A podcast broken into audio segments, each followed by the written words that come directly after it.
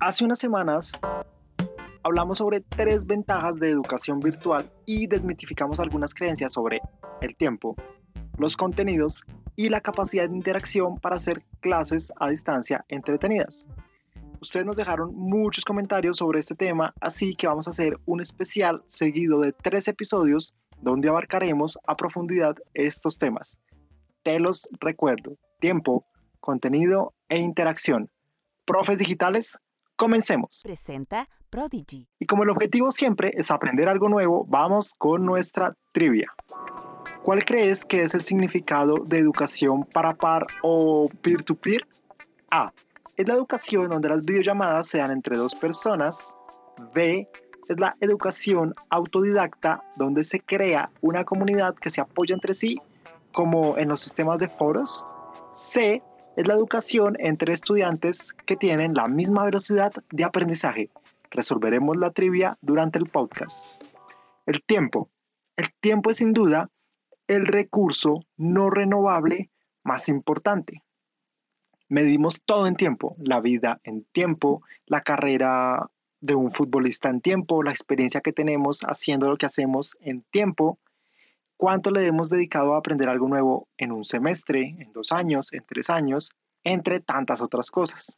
Realmente es uno de los retos más chéveres para enfrentar hoy como profes. Y yo lo he visto reflejado en frases como, ahora dedico más tiempo evaluando. Mi jornada termina hasta la noche mientras organizo los temas, reviso tareas por WhatsApp, Facebook, Classroom e incluso, y esto es muy curioso para mí, pierdo mucho tiempo llamando a lista durante la videollamada.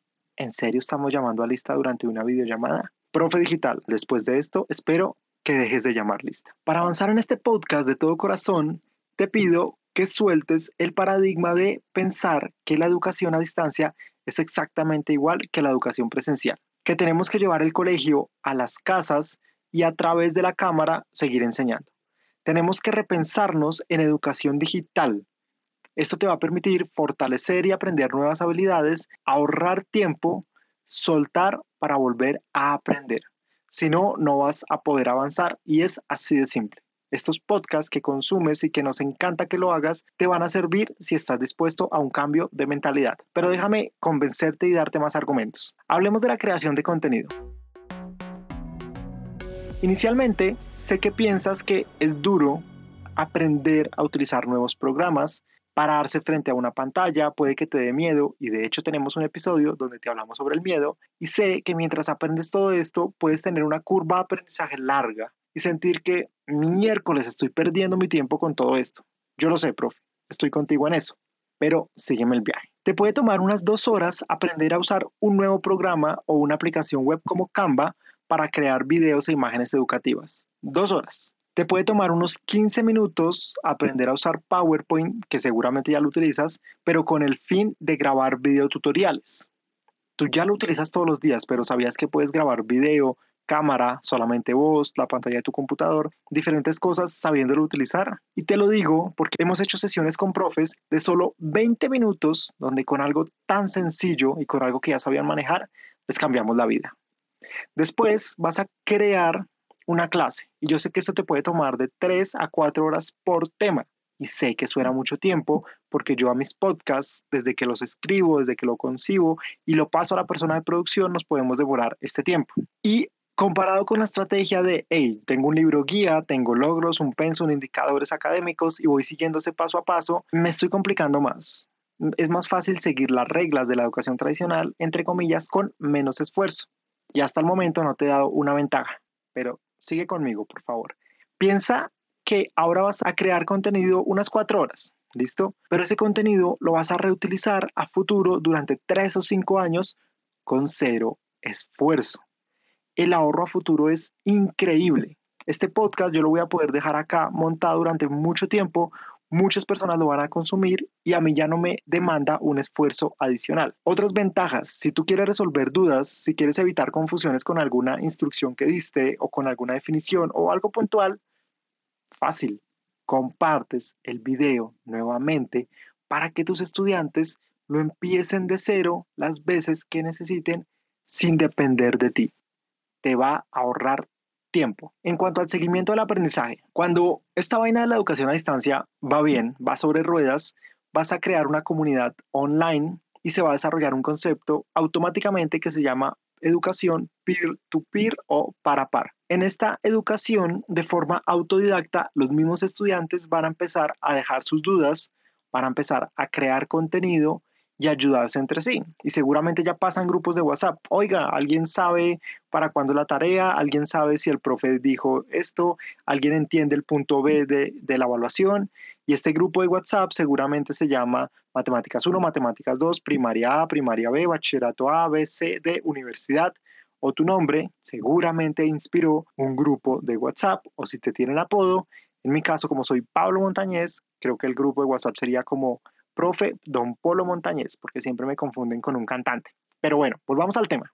En los foros de grupos de WhatsApp, o sin ir más lejos, incluso en las redes sociales, cuando tú ves un producto o, un celular o un computador, lee los comentarios de otras personas. Y esto de cierta forma es un complemento peer-to-peer, es decir, alguien ya consumió un producto, lo vio, lo dejó ahí, dejó su experiencia y tú lo consumes. De cierta forma, la comunidad se empieza a soportar entre sí y te va a liberar tiempo como profesor.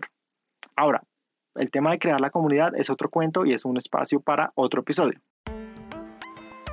Hay mecanismos de evaluación automáticos que te ayudan a generar calificaciones instantáneas sin que tú hagas nada. Obviamente deben ser preguntas cerradas con un puntaje fijo, pero te dan la ventaja que al final tú las puedes agrupar por bloques y decir, uy, me di cuenta que en este tema o en este módulo o, o en este indicador algo estuvo mal.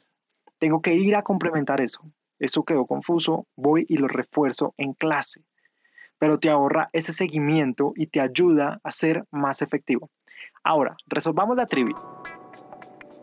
¿Cuál crees que es el significado de educación para par o peer-to-peer? A. Es la educación donde las videollamadas se dan entre dos personas. B. Es la educación autodidacta donde se crea una comunidad que se apoya entre sí como en los sistemas de foros. C es la educación entre estudiantes que tienen la misma velocidad de aprendizaje. La respuesta es la B.